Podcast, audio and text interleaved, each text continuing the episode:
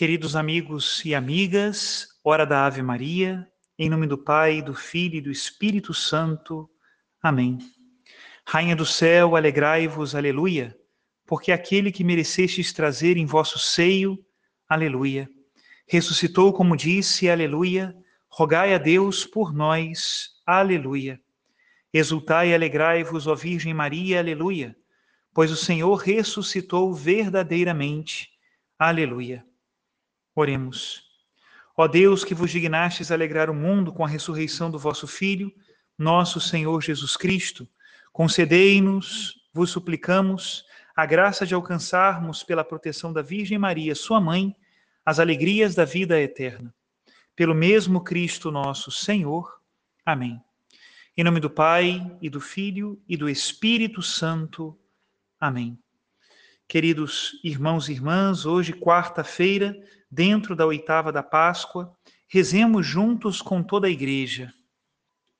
Ó Deus, que nos alegrais todos os anos com a solenidade da ressurreição do Senhor, concedei-nos pelas festas que celebramos nesta vida chegar às alegrias eternas. Por nosso Senhor Jesus Cristo, vosso Filho, na unidade do Espírito Santo. Amém. E o evangelho que a liturgia nos traz hoje, das aparições do Cristo ressuscitado, está em Lucas, capítulo 24, a partir do versículo 13. E diz assim: Naquele mesmo dia, o primeiro da semana, dois dos discípulos de Jesus iam para um povoado chamado Emaús, distante 11 quilômetros de Jerusalém. Conversavam sobre todas as coisas que tinham acontecido. Enquanto conversavam e discutiam, o próprio Jesus se aproximou e começou a caminhar com eles.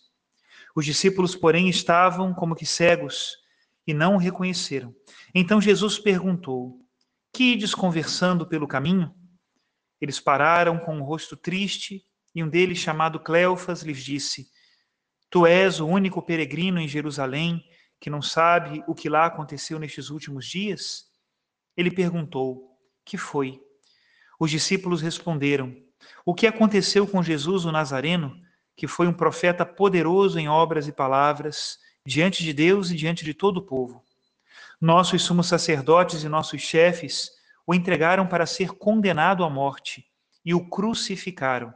Nós esperávamos que ele fosse libertar Israel, mas apesar de tudo isso, já faz três dias que todas essas coisas aconteceram.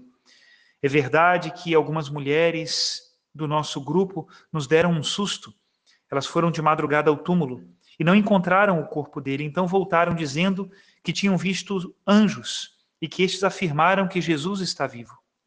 Alguns dos nossos foram ao túmulo e encontraram as coisas como as mulheres tinham dito.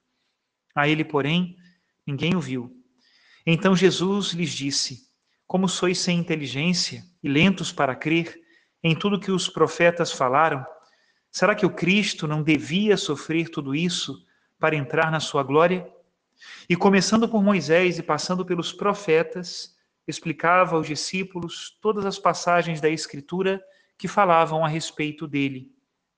Quando chegaram perto do povoado para onde iam, Jesus fez de conta que ia mais adiante.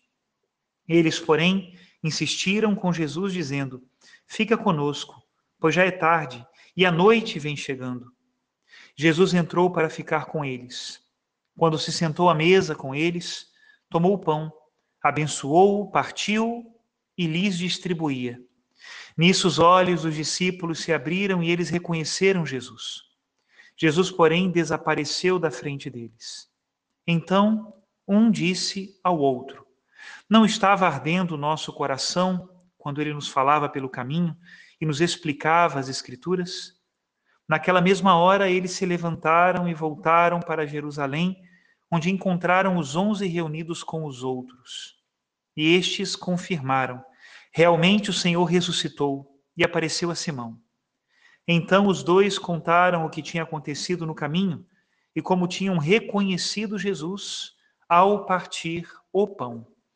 Palavra da salvação. Glória a vós, Senhor. Queridos irmãos e irmãs, o Cristo ressuscitado permanece em sua igreja através da palavra e dos sacramentos. Assim como no caminho de Emaús, ele esquenta o nosso coração quando nos lê a palavra, quando nos revela as Escrituras, e também quando parte o pão para nós, quando nos entrega a sua vida divina através dos sacramentos, sobretudo através do sacramento da Eucaristia. E pensar sobre essa realidade do Cristo ressuscitado na igreja me faz lembrar de um texto muito belo que eu li pela primeira vez quando era seminarista e que sempre retorno nele. É um texto que está no famoso livro da Imitação de Cristo, no livro 4, capítulo 11, e eu gostaria de compartilhar com vocês. Diz assim: Meus olhos não poderiam suportar o resplendor da vossa luz divina, e o mundo inteiro se esvaeceria em vossa presença se aparecesseis com toda a majestade de vossa glória. É, pois, por uma graça que fazeis a minha fraqueza, que vos escondeis neste sacramento. Eu possuo realmente e adoro na terra aquele a quem os anjos adoram no céu, mas eu só o possuo por ora, debaixo de sombras. Eles, porém, o possuem vendo-o claramente e sem véu. Contudo, devo contentar-me com o lume da verdadeira fé e caminhar com ele, até que amanheça o dia da claridade eterna e se dissipem as sombras das figuras. Mas, quando chegar este perfeito estado, cessará o uso deste sacramento, porque os bem-aventurados na glória celestial não necessitam dessa medicina sacramental, pois gozam sem fim da presença de Deus e contemplando face a face sua glória, penetrados de sua luz, e como que, abismados em sua divindade, gozam do Verbo de Deus encarnado, como foi no princípio e será eternamente. Senhor meu Deus, vós sois testemunha de que nenhuma coisa me pode consolar, nem criatura alguma dar descanso, senão vós, a quem desejo contemplar eternamente. Porém, isto não é possível enquanto me durar esta vida mortal. Por isso devo ter muita paciência e sujeitar-me a vós em todos os meus desejos.